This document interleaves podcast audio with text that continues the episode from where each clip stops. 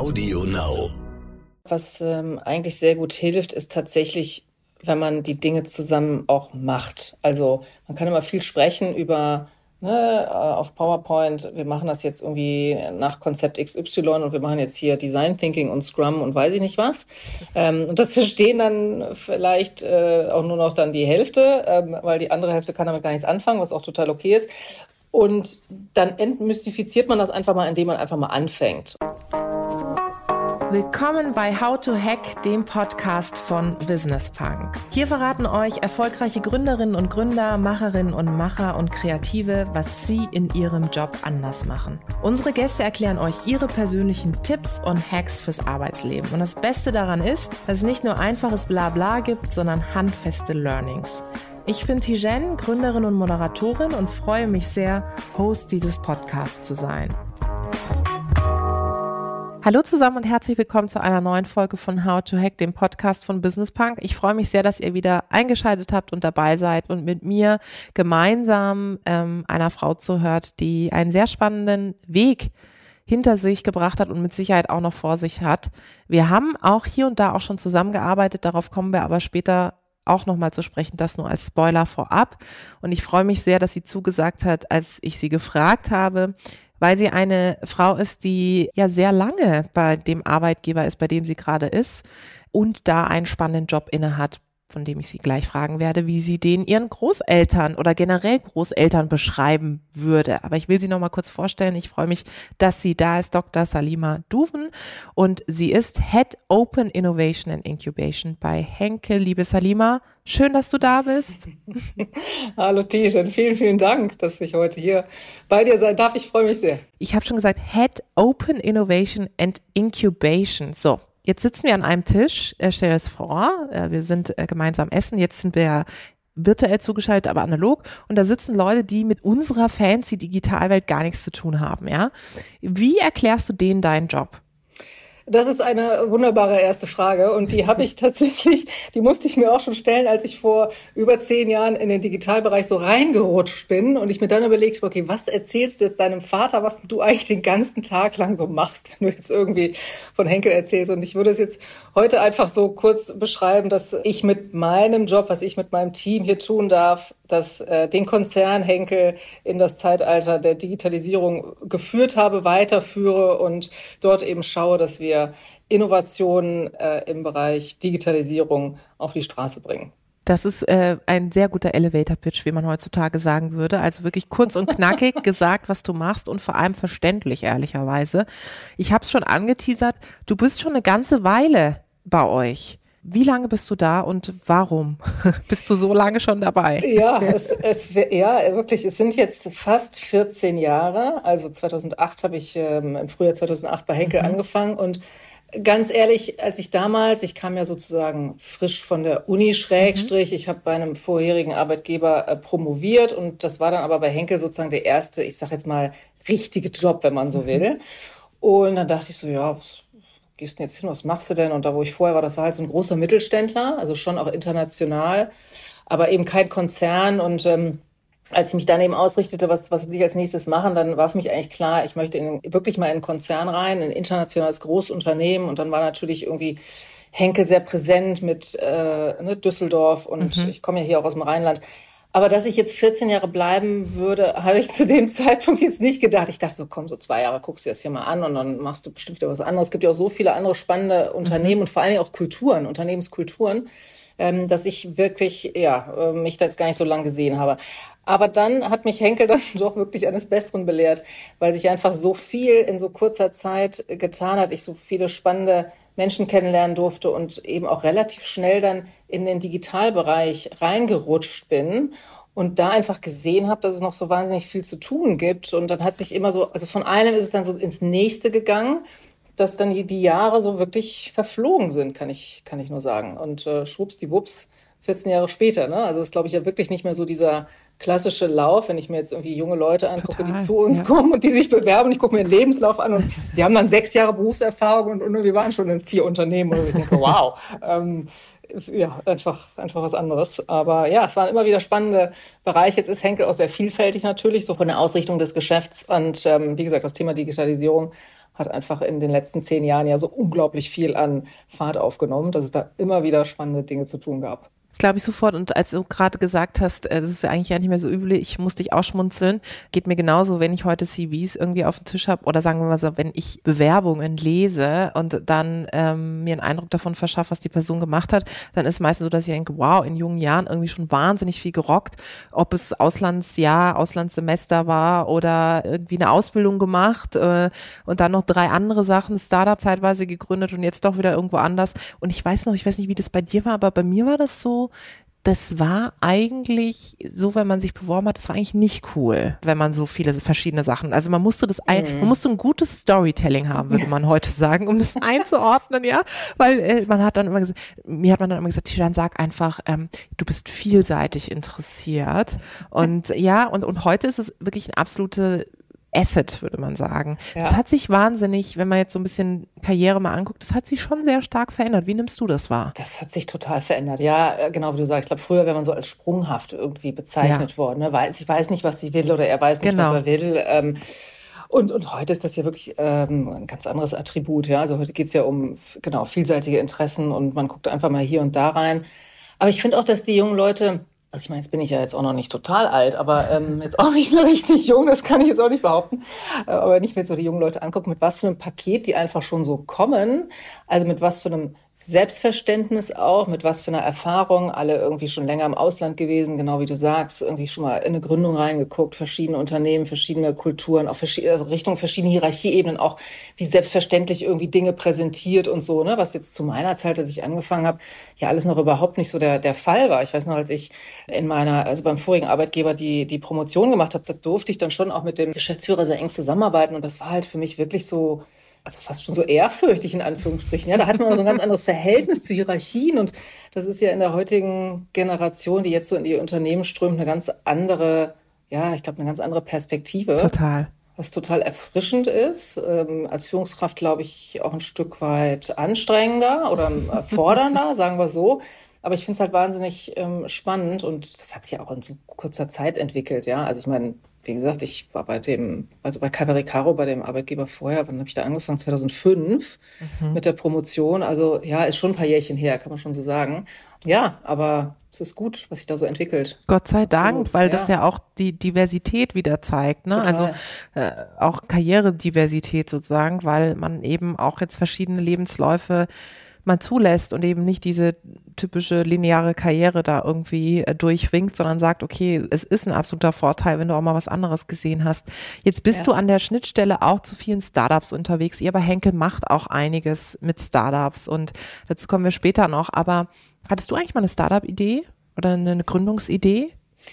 Keine kommerzielle. Also mhm. ich habe äh, mit äh, einer Freundin zusammen ein, äh, ein Non-Profit aufgebaut. Mhm. Und das war lustigerweise auch äh, während der Promotionszeit, dass ähm, ich auf diese Idee gestoßen bin. Und ähm, da ging es um das Thema Wahlverwandtschaften. Ah. Das gibt's auch heute noch. Also das war ein Thema, wo ähm, ich war halt äh, damals, dass ich so dachte, ja, ich möchte mich gerne ehrenamtlich engagieren ja. und mir war aber wichtig, jetzt was zu finden, was jetzt irgendwie auch wirklich mit mir eine Verbindung hat. Ja, also jetzt nicht nur einfach irgendwo Stunden, sag ich mal, ehrenamtlich machen und ja, dann fertig. Also ich suchte wirklich was, ähm, was ich auch mit aufbauen kann. Und zufällig bin ich dann auf diese Idee gestoßen, eine Freundin von mir so ganz grob, ähm, die, die kannte ich dann auch über, also über das berufliche Netzwerk, die sie so ganz grob skizziert hatte, wo sie sagte, ähm, Wahlverwandtschaften wäre ihr Herzensprojekt, da geht's halt darum, dass du Familienmitglieder finden kannst, die eben nicht deine Blutsverwandten sind, sondern sozusagen deine Wahlfamilie. Also den Opa, den du nie hattest oder die Schwester, ah, mit der du keinen okay. Kontakt mehr hast Aha. oder, oder, oder. Und das hat mich halt total berührt weil meine eigene, also meine Mutter ist ja auch sehr früh gestorben, da war ich neun und ähm, ich hätte mir so, ja, so, so ein Netzwerk im Nachhinein durchaus auch, auch vorstellen können. Ne? Warum nicht da irgendwie mal vorbei gucken und schauen, Total. ob man da nicht, ja. ja, spannende Frauen kennenlernt, die einem vielleicht abseits der eigenen Familie, die bei mir auch noch da war, gar keine Frage, aber dann auch nochmal so eine andere Perspektive mhm. mitgibt. Ne? So, und dann haben wir angefangen zu überlegen, okay, wie können wir das denn aufsetzen? Und da haben wir wirklich von Stunde Null angefangen. Da waren halt unglaublich viele Hürden, die halt mhm. uns in den Weg kamen. Und das fing halt bei so ganz banalen Sachen an, die ja viele Gründer dann einfach auch ähm, kennen, sei es vielleicht äh, im gleichen Metier oder in einem anderen Bereich, aber bei uns war es dann beispielsweise einfach dieses, okay, wie starten wir jetzt einen gemeinnützigen Verein? Mhm. Weil die einfach diese Kategorie war gar nicht da für wir wollten halt generationenübergreifende Kontakte ermöglichen und diese Plattform, ja. wir wollten eine Online-Plattform damals dafür aufbauen, was halt eben auch noch bisschen vor der Zeit war. Das ja. war halt, wie gesagt, 2006, 2007. Und ähm, wir haben es also einfach lange Zeit nicht geschafft, erstmal auch diese Admin-Sachen hinzukriegen, ja, und mussten da wirklich dranbleiben, dranbleiben, dranbleiben. Also, und oft waren wir auch so kurz vor dem, komm, lass es, lass es doch, ja, wir machen was anderes. Der Klassiker, kenne ich. Der, der, Klassiker, ja, das ist ja wie, wie beim Unternehmertum oder wenn man halt, sag ich mal, sein, sein normales Startup gründet. Na, wir haben es dann halt hingekriegt und ähm, haben dann eben angefangen und haben einfach mal so ganz klein, in kleinen ähm, Gruppen vor Ort, da war die Online-Plattform dann erstmal ganz weit weg, ähm, angefangen, Leute zusammenzubringen und mhm. ähm, Wahlverwandtschaften zu ermöglichen. Und ähm, das war so mein erster Touchpoint, wenn ich jetzt zurückblicke, auch zu was es bedeutet, wenn du eigentlich in so einem Innovationsumfeld auch bist, ja, also in einem Umfeld, wo du merkst, du hast vielleicht eine Idee und ein Thema, was noch nicht so populär ist und was noch nicht so der Mainstream ist und wo die Türen noch nicht alle offen stehen und du aber wirklich daran glaubst und du das machen willst. Was bedeutet denn das und, und wie schnell oder wie langsam kommst du da voran und wie viele Hürden musst du denn aus dem Weg mhm. räumen? Mhm. Also es waren ganz spannende Learnings auch einfach, die, wenn ich jetzt das so rekapituliere, auch mich bis heute so ein bisschen prägen, ne? weil dann habe ich mich mit dem Thema Digitalisierung beschäftigt und auch da waren ja viele Türen noch nicht offen und äh, man musste immer wieder ja, überzeugen und überlegen, wie kann ich jetzt hier neue Themen anbringen und äh, das ist ja so, sage ich mal, Kern auch von, von Innovation, ja, also ja, super spannend. spannend. Ja. Super spannend. Erstens, also wieder was gelernt, dass die Thematik der Wahlverwandtschaften kannte ich jetzt tatsächlich auch noch nicht so. Und vor allem fand ich super spannend, wie du gerade auch ähm, dargestellt hast, wie du zu dem Thema gekommen bist und wie ihr auch versucht habt, über dieses Thema etwas aufzubauen, womit ihr euch dann auch professionell oder semi-professionell zumindest beschäftigen könnt, ja. Und das ist ja genau wie du sagst, der Urkern von Unternehmertum, dass du ähm, eine Idee entwickelst, aus der Idee irgendwann Business wird, ob das jetzt in einer Vereinsstruktur ist oder dann tatsächlich in einer anderen Struktur, sei mal dahingestellt. Und das ist ja auch das Spannende, was es dann so faszinierend macht, dass man eigentlich noch immer am Anfang gar nicht so richtig weiß, wohin geht die Reise. Und es kann eigentlich, das Kartenhaus kann morgen wieder irgendwie zusammenfallen. Hat man ja. übrigens auch, selbst wenn man vier Jahre oder fünf Jahre auf dem Markt ist, kenne ich. Aber das ist irgendwie auch das Faszinierende. Und weil du gerade auch darüber gesprochen hast, gerade das Thema Digitalisierung mit der Online-Plattform und dass das ja heute nochmal ein bisschen anders ist. Ne? Die Leute sind, glaube ich, merken wir beide und ich glaube, viele, die jetzt zuhören, auch, grundsätzlich erstmal jetzt überzeugt von der Sache der Digitalisierung. Ja. Also das ist schon mal so überall angekommen, dass dieses Internet nicht mehr weggeht und dass das eigentlich auch eine gute Geschichte ist. Trotzdem würde mich sehr interessieren, Salima, wie oft musst du Menschen noch überzeugen für Digitalisierungsprojekte oder Veränderungen im Kontext von Digitalisierung? Ist das so, dass du häufig auch bei euch jetzt in dem, was du machst, äh, Leute noch motivieren, inspirieren musst, zu sagen, ey, lass dich doch mal auf die Idee ein? Also die Qualität hat sich verändert, ja. Also weil dieser Grundtenor, äh, genau wie du sagst, dass eben Digitalisierung jetzt einfach ein, wichtiger Faktor ist und da brauchen wir gar nicht mehr drüber zu diskutieren äh, und dass es einfach da ist und dass man jetzt gucken muss, wie kann man es bestmöglich dann eben auch fürs Unternehmen umsetzen. Ich glaube, da braucht, also da zweifelt niemand mehr dran. Jetzt eben nur die Frage, okay, wie richtet man es denn jetzt aus und was ist jetzt in dem Moment der richtige Schritt, äh, den man vielleicht gehen will? Und ähm, wir arbeiten gerade an einem Thema hier mit dem Team zusammen. Da geht es um das Thema Intrapreneurship, mhm. also wo wir halt schauen, wie können wir wirklich die Mitarbeiter, die vielleicht auch sonst mit dem Bereich Digitalisierung und Innovation nicht so viel zu tun haben, wie können wir auch die einbinden? Die haben vielleicht auch ganz tolle Ideen, businessbezogene Digitalideen. Wie können wir die erreichen und wie können wir mit denen zusammenarbeiten?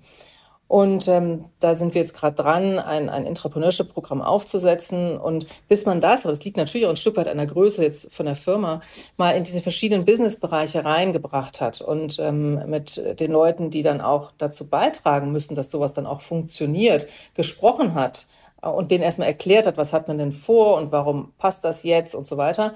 Da vergeht natürlich erstmal ein bisschen Zeit und auf der anderen Seite ist es natürlich ganz interessant und spannend, dann ihre Perspektiven und ihr Feedback wieder einzuholen. Ich würde da weniger von, ich muss die jetzt überzeugen sprechen, sondern eher von viel Kommunikation und viel Information. Mhm. Und dann aber auch eben schauen, okay, was für Feedback bekomme ich denn von den Personen, was ich dann auch wieder mitnehmen kann in meine Konzeptumsetzung. Also dieses ganz krasse, jemand sagt, nee, sehe ich jetzt gar keinen Sinn drin, das habe ich jetzt nicht so kennengelernt. Also kennengelernt schon, aber jetzt in der letzten Zeit nicht mehr. Und dann gibt es natürlich immer noch neue Themen, wo man eben dann schauen muss, okay, was bedeutet das jetzt strategisch? Ne? Möchte man jetzt als Unternehmen irgendwie in den Bereich Startup Building beispielsweise gehen, Company Building? Sind das Dinge, die man strategisch tun möchte? Aber dann ist man eher auf einer rationalen Diskussionsebene und wägt das Für und Wider und, und warum man was machen sollte gegeneinander ab, aber ist nicht mehr auf diesem sehe ich nicht, will ich nicht, kenne ich nicht, verstehe ich nicht. Äh, das haben wir hinter uns gelassen. Das äh, gab es aber, gab's aber auch, ja.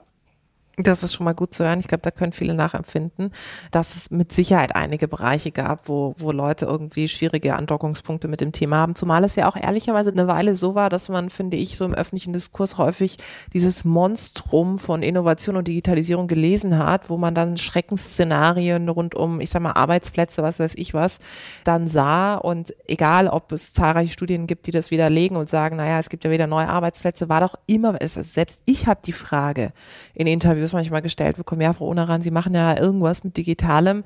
Wie ist denn das für die Leute, die irgendwie nichts mit Digitalisierung am Hut haben?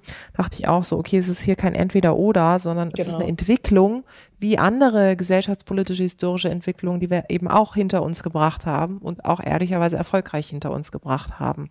Genau. Jetzt seid ihr in einer großen gewachsenen Organisation ähm, und gerade weil du das Thema Intrapreneurship, also sozusagen Unternehmertum innerhalb eines Unternehmens ansprichst oder, oder skizziert hast, wie forciert ihr denn dieses, ich sag mal, Eigenverantwortung, unternehmerisches Denken und Handeln, gerade all die Aspekte, die sind ja so wichtig, wenn es um Innovation und Digitalisierung geht. Was ist so dein Learning? Was hilft, dass Menschen, die vielleicht vorher anderes Arbeiten gewohnt waren, jetzt mhm. verstehen und sehen, dass es Sinn macht, doch nochmal andere Arbeitsmethoden auszuprobieren oder sich auf das Gegenüber einzulassen. Gibt es da so ein paar Learnings, die du mit uns oder mit mir jetzt und dann äh, perspektivisch dann auch mit den Zuhörerinnen und Zuhörern teilen möchtest? Mhm.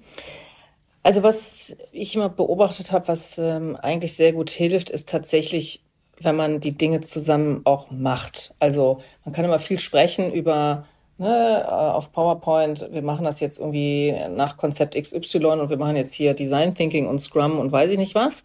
Ähm, und das verstehen dann vielleicht äh, auch nur noch dann die Hälfte, ähm, weil die andere Hälfte kann damit gar nichts anfangen, was auch total okay ist.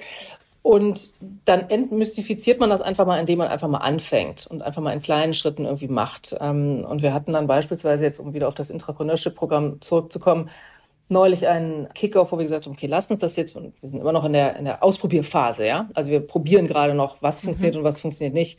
Dann haben wir gesagt, okay, dann lasst uns doch mal irgendwie ein äh, zwei Tages, zweieinhalb Tages Workshop machen mit der äh, Kohorte, die jetzt quasi so im, im Testprogramm drin ist. Und lass uns mit denen doch einfach mal gucken, wie können wir denn arbeiten in einer anderen Arbeitsweise, als wie sie es vielleicht gewohnt sind.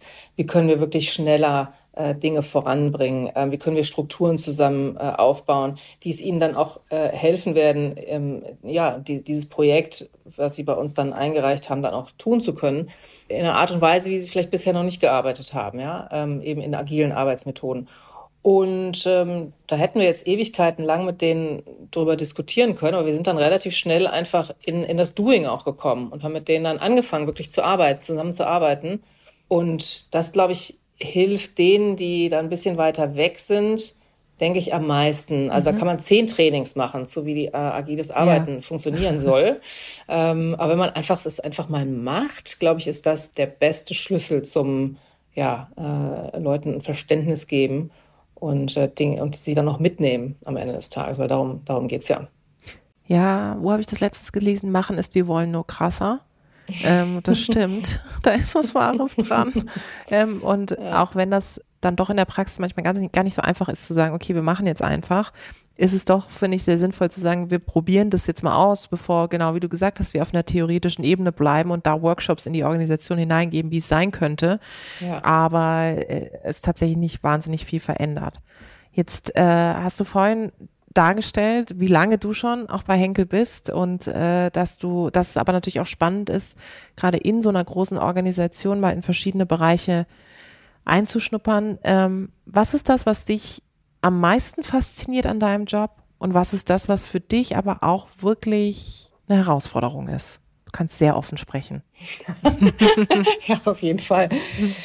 Also das Faszinierendste an meinem Job ist aus meiner Sicht, dass ich wirklich mit so vielen verschiedenen Bereichen in Kontakt kommen darf. Ne? Jetzt bin ich auch in einer, wie man so schön sagt, Corporate Function sozusagen. Also ich mache ja das Thema Digitalisierung jetzt auf Corporate-Ebene. Das heißt, ich darf mit allen Business Units und Funktionen zusammenarbeiten. Und das ist ein Unterschied zu meiner Rolle, die ich vorher hatte ähm, im Bereich Digitalisierung, wo ich das Ganze für eine Business Unit ähm, Adhesives gemacht habe, also die Industriesparte, die Klebstoffsparte ähm, von Henkel.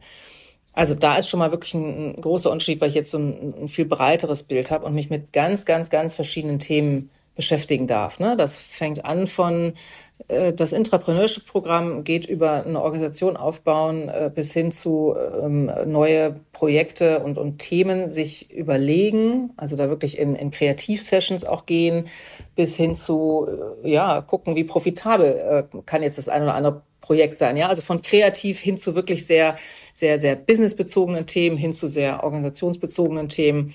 Also diese Bandbreite und das alles im Kontext der Digitalisierung finde ich halt höchst, höchst spannend und finde ich total faszinierend. Also wenn mich jemand fragt, na, wie ist es denn so, was, was machst du denn da jetzt so und wie ist denn so dein Job, dann sage ich immer, ja, ich finde, ich habe den, den coolsten Job der Welt, ja, weil ich mich wirklich mit der Zukunft des Geschäfts sozusagen auseinandersetzen darf und das finde ich super spannend. So, soweit das, das Gute. Die größte Herausforderung. Was ist die größte Herausforderung? Das ist auch eine spannende Frage. Ich glaube, die größte Herausforderung ist immer noch, dass man sich natürlich, wenn man im Bereich Innovation unterwegs ist, auf einem unsicheren Terrain bewegt. Also das muss man auch erstmal aushalten, ja, weil du weißt halt einfach nicht, ähm, führt mich das, was ich jetzt irgendwie mache, zu einem Erfolg. Und wenn man auch aus einer ich sag mal, aus einem Mindset kommt, wo man auch natürlich für sich ne, Erfolg auch haben möchte und, und erfolgreich sein will und Dinge auch positiv bewegen möchte, dann muss man erstmal diese Denke auch aushalten können. Dass man sagt, okay, es kann sein, dass jetzt hier einfach die drei Projekte, die ich jetzt hier gerade anschiebe, von denen ich total überzeugt war, dass ich einfach loslassen muss und lernen muss, das ist es jetzt halt nicht. Ähm, und dann aber trotzdem wieder zurück auf Null zu gehen und von vorne zu starten und ähm, ja, mit dem gleichen Enthusiasmus dann wieder von vorne anzufangen, das finde ich ist schon etwas, ähm, ja, was, was schon auch eine Herausforderung ist, wie gesagt, die man einfach nehmen muss, so, so wie sie denn dann kommt. Aber das bringt dieser Bereich Innovation halt mit sich, weil es eben nicht so dieses Gradlinige ist. Ne? Ich kann nicht sagen, okay, ich plane jetzt irgendwie Thema X ähm, und da weiß ich genau, da kommt am Ende das und das bei raus. So ist es einfach nicht. Wie und, erlebst du ja. denn die, die, ich sag mal, Durchlässigkeit oder vielleicht auch nicht Durchlässigkeit ähm, der Digitalbranche? Ja, ähm, ist das so, dass du sagst, ja, okay, also da ist auch jetzt viel, viel Luft und da passiert auch gerade viel und Vielfalt ist sowieso wichtiger Treiber, ja. Oder merkst du auch, dass, dass da einfach noch viel zu tun ist, gerade wenn wir über ne, Frauen in Tech, Frauen in Digitales sprechen, aber auch generell Diversität in allen Dimensionen. Wie beobachtest du das?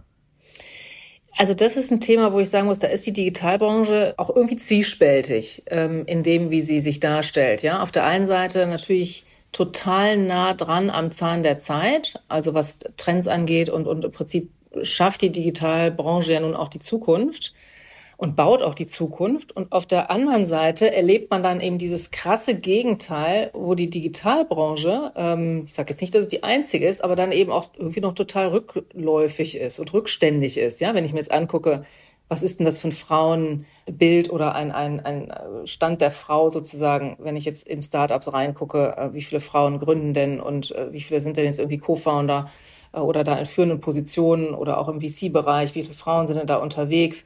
Oder auch wenn ich mir einfach die CDO-Landschaft angucke, ja, wieder auf der Corporate-Ebene, wie viele Frauen sitzen denn wirklich in Führungspositionen im Digitalbereich? Dann sind das ja krasse Gegensätze, die da sind, die auch sehr, ich sag mal, interessant sind. Ne? Wie kann eine Branche auf der einen Seite so, so, so zukunftsträchtig und, und so trendorientiert sein und, auf, und, und in anderen Bereichen dann halt dann doch noch sehr viel Aufholbedarf äh, haben. Was ist das, was ist das Stereotyp, was du nicht mehr hören kannst? Äh, Stereotyp äh, im Sinne von, äh, es sind so wenig Frauen da, wir finden keine. also das, das ist äh, ja der Klassiker. So der Klassiker, ne? Ja, ja, genau. Ja, dann äh, sucht weiter. Sucht. Das ist ein gutes, äh, gutes äh, Statement dazu. Ähm, und wie erlebst du ich sag mal, wenn wir gerade, wir haben vorhin über Generationen gesprochen, was ist deine Beobachtung, was kommt da für eine Generation nach, die da in diese digitale Branche drängt? Wie hat sich die verändert?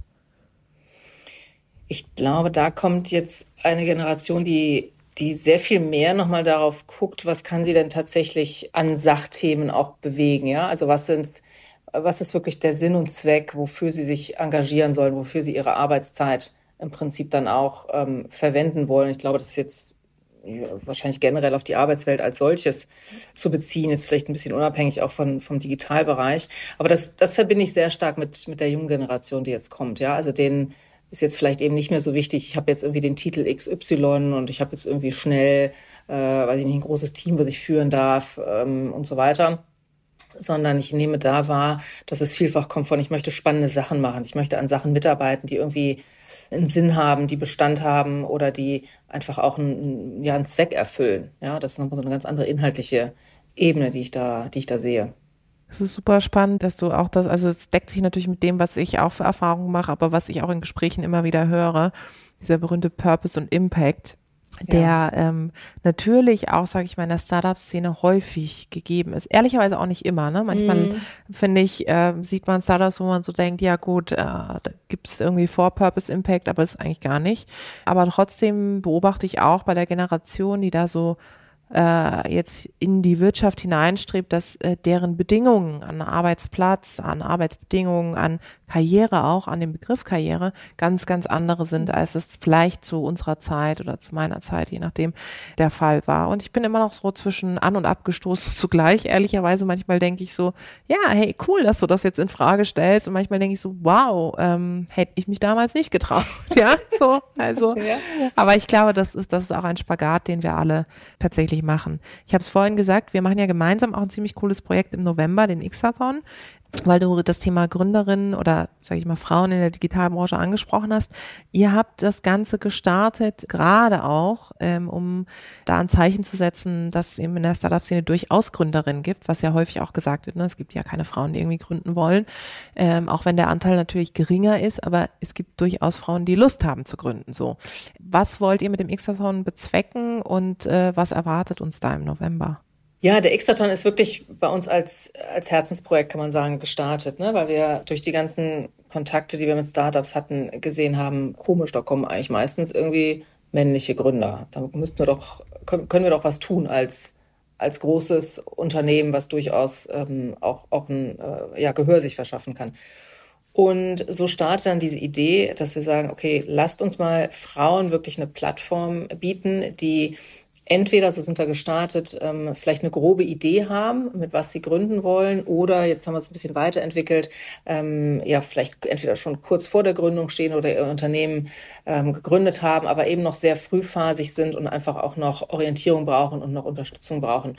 Und äh, den Frauen wollen wir wirklich eine Bühne bieten, ein Netzwerk auch bieten und machen dann den Xathon, also unseren Ideen-Hackathon, wenn man so will, und arbeiten mit denen dann auch wirklich intensiv zweieinhalb Tage. Das heißt, ähm, wir haben da ein, ein Format, wo wir am Anfang viel auf Austausch setzen, viel auf Netzwerk, äh, spannende Speaker haben, die in ganz verschiedene Bereiche reingucken lassen, also beispielsweise auch darüber sprechen, okay, wie schaffe ich es denn als Gründerin ähm, visibel zu werden? Wie muss ich denn vielleicht ähm, mein, mein Pitch-Deck aufsetzen? Ähm, was sind da so Tipps und Tricks, wenn ich präsentiere, bis hin zu, äh, wie baue ich denn vielleicht irgendwie meinen Prototypen? Mhm. Also ganz, ganz hands-on und ganz praktikable ähm, Themen, die wir da setzen und mit den Gründerinnen dann im Laufe des Wochenendes, das ist äh, eine Wochenendveranstaltung, einfach dann an ihren ähm, Themen auch arbeiten und es gibt dann Experten, die auch von anderen Unternehmen kommen, von befreundeten Unternehmen, die dann ihre ähm, Expertise zur Verfügung stellen und mit den Gründerinnen arbeiten. Und das Ganze mündet dann eben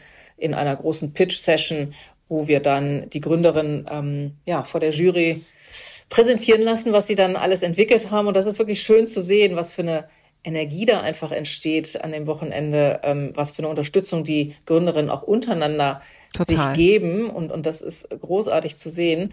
Und das machen wir jetzt dieses Jahr schon zum dritten Mal mhm. und ähm, werden hoffentlich, wir werden sehen, aber wir hoffen sehr, dass wir es dieses Jahr zumindest so semi-physisch ja. machen können, in so kleinen Satelliten-Events, dass wir sagen, wir machen vier kleine äh, Events sozusagen in Berlin.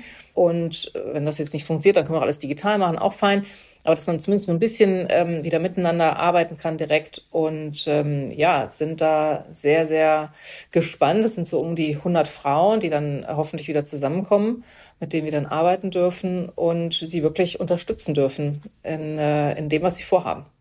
Und das ist ganz spannend, weil ich ähm, äh, häufig gefragt werde, ob das jetzt so Awards sind, Wettbewerbe oder auch so Events, ne, so, ja, bringt das denn was und so. Und ich, äh, klar bin ich natürlich biased, weil ich selber solche Sachen auch mache, aber auch bevor ich das gemacht habe, ehrlicherweise, habe ich auch selber immer geguckt, dass ich bei solchen Sachen mitmache, weil ich immer die Erfahrung gemacht habe, du weißt nie, wen du da triffst. Du weißt nie, was ja. du lernst. Du weißt nie, was du da rausziehst für dich. Und im Zweifel ist es immer irgendwas Gutes, ob das, wie gesagt, ein Kontakt ist, ob das ein Tipp für eine App ist, die du nutzen solltest oder die Art und Weise, wie jemand sein Business angegangen ist. Und das finde ich so spannend an diesen Gelegenheiten und Formaten, dass man wirklich Insights bekommt. Weil ich kann aus eigener Erfahrung sagen, du gründest, du gründest vor dich hin und äh, denkst immer so, boah, ey, irgendwie bin ich hier alleine. Ich lese immer in Zeitungen, wie fancy das mit dem Gründen sein soll. Und jetzt sitze ich hier in meinem Kämmerlein und denk so, eigentlich ist es gar nicht so fancy. Und äh, ich, äh, ich scheitere gerade vielleicht total und einfach zu sehen, dass es anderen genauso geht ähm, oder dass sie tatsächlich Tipps haben oder dass ich auf so einem Event eine Mentorin oder einen Mentor kennenlerne. Das habe ich oft gespiegelt bekommen, dass das tatsächlich passiert ist auch. Das ist, finde ich, das super Spannende. Ähm, und deswegen sage ich immer, ob das jetzt bei unseren Formaten sind, auch bei dem gemeinsamen Format, das wir planen, wo wir euch auch unterstützen dürfen als Global Digital Women, aber auch bei anderen Sachen, sage ich immer, macht erst mal mit. Also ja. Und dann könnt ihr immer noch sagen, gut, war nix, aber erstmal mitmachen, angucken, rausziehen. Und wenn es, wie gesagt, ein Kontakt ist, äh, das ist, äh, ich finde, das lohnt sich immer. Absolut, ja. Und das ist auch die, die Rückmeldung, die wir auch von den Teilnehmerinnen bekommen, ne? die dann sagen, oh, ich komme jetzt so richtig äh, energetisch aus diesem Wochenende jetzt ja. raus. Also ich habe ich hab wirklich nicht nur viel gelernt, ich hatte auch Spaß bei der bei der ganzen Sache und ähm, das gibt uns natürlich dann einfach auch die Motivation zu sagen, ja, lass uns das Thema weitertreiben. Ähm, es ist für uns jetzt eben als, als Henkel auch wichtig, das Thema Diversität äh, weiter zu, zu fördern. Jetzt, das hat jetzt gar nichts mit dem, wie wir jetzt hier Diversität intern leben, mhm. sozusagen zu tun, sondern einfach, dass wir denken, wir haben da auch unseren Auftrag, das eben über unsere eigenen Unternehmensgrenzen hinaus dann auch äh, zu fördern. Und ähm, da ist der Exaton einfach ein, ja, für uns ein sehr, sehr schönes Format, weil es einfach total zu dem passt, wovon wir überzeugt sind. Und ich sowieso als, ähm, ja, auch einfach überzeugte Feministin und ähm, total. Ja. Wenn man dich einmal auf der Bühne erlebt, aber so auch ehrlich gesagt jetzt im Podcast, dann weiß man, dass du da wirklich dahinter stehst. Salima, ganz zum Schluss, äh, jetzt leben wir in einer wirklich herausfordernden Zeit. Für dich persönlich, was ist so das größte Learning äh, dieser Zeit? Äh, gerade im Kontext von, von Job. Was ist das, wo du sagst, ja, das ist mir nochmal richtig bewusst geworden. Ähm, das hat mich jetzt auch sehr geprägt. Das kann ich vielleicht auch anderen mitgeben. Gibt es da irgendwas? Also ich glaube, wie viele hat mich natürlich auch die ganze Pandemiezeit jetzt sehr geprägt, ähm, die, die ja einfach so einschneidend war. Und mhm. ich glaube, ich kann jetzt sagen, ich bin da echt noch, also 100 Prozent, sag ich mal, gut bei weggekommen, ja. Also niemand krank irgendwie in, im engsten Familienkreis. Äh, Jobs bei mir und bei meinem Mann funktionierte alles wunderbar. Also da muss man sich jetzt irgendwie keine Sorgen machen. Ähm, und trotzdem, glaube ich, ist, ist mein Learning verbunden jetzt ähm, eben auch geprägt durch die Pandemiezeit, dass ich denke, wow, ich bin mit dem, was ich habe, so unendlich reich beschenkt. Mhm. Und das meine ich jetzt gar nicht materiell. Mhm. Ähm, einfach mit dem, dass ich Dinge tun darf, die ich, die ich machen möchte, dass ich die Möglichkeit habe, spannende Dinge auszuprobieren und zu machen. Ähm, und das war für mich nochmal so ein persönliches Learning auch in Richtung, ja, durchaus eine Dankbarkeit auch einfach zu haben, ja. Also eine Dankbarkeit dem gegenüber, wie, ähm, ja, was, was für, in was für einer Situation ich äh, bin und auch, ja, eine Dankbarkeit einfach gegenüber meiner Möglichkeiten, so. Total. Und Total. Ich finde, das ist auch wirklich, ähm, diese, diese Dankbarkeit zu haben, ist ein, ist ein schöner Punkt, weil ähm, man selbst ja häufig so denkt, oh man, irgendwie, du regst dich über irgendwas auf. Und ich finde, da nochmal bewusst zu sein, hey, es geht mir eigentlich ganz gut, ähm, hilft total, über die kleinen Wehwehchen drüber wegzusehen. Übrigens, was nicht heißt, dass man nicht einfach auch mal herzhaft jammern soll und darf, aber Absolut gerade in diesen Zeiten zu sagen, hey, ich habe irgendwie einen Job, der mich glücklich macht oder in dem ich aufgehe, ich habe eine Familie, ich habe Freunde, Freundinnen, das reicht. Ja, so, das ähm, ist okay, auch in einer Zeit, die so herausfordernd für uns alle ist. Und das ist das, äh, was auf jeden Fall wichtig ist. Salima, das war super spannend. Äh, vielen, vielen Dank äh, fürs Eintauchen in deine Welt, die auf den ersten Blick ehrlicherweise erstmal komplex erscheint, aber auf den zweiten Blick äh, total viel Sinn ergibt mit all dem, was du machst. Und ich freue mich sehr auf unsere gemeinsamen Projekte und habe mich vor allem sehr gefreut, dass du da warst. Dankeschön. Vielen, vielen Dank. Ich habe mich auch sehr gefreut. Danke dir. Das war die neueste Folge von How to Hack. Ich hoffe, sie hat euch super gefallen. Abonniert uns fleißig auf Audio Now oder wo auch immer ihr Podcasts hört. Dieser Podcast ist jetzt vorbei, aber wir hätten noch einen anderen Podcast-Tipp. Worum es genau geht, erzählt euch die Host am besten selbst. Hallo, ich bin Katharina und ich bin eine Hälfte des neuen Immobilien-Podcasts Lagebericht. Gemeinsam mit Peter Hettenbach, der seine 30 Jahre Erfahrung in der Branche mit uns teilt, beleuchten wir jede Woche interessante Themen rund um das Thema Wohnen und Immobilien. Hört doch mal rein. Lagebericht der Immobilien-Podcast auf AudioNow und überall, wo es Podcasts gibt. Wir freuen uns auf euch. AudioNow.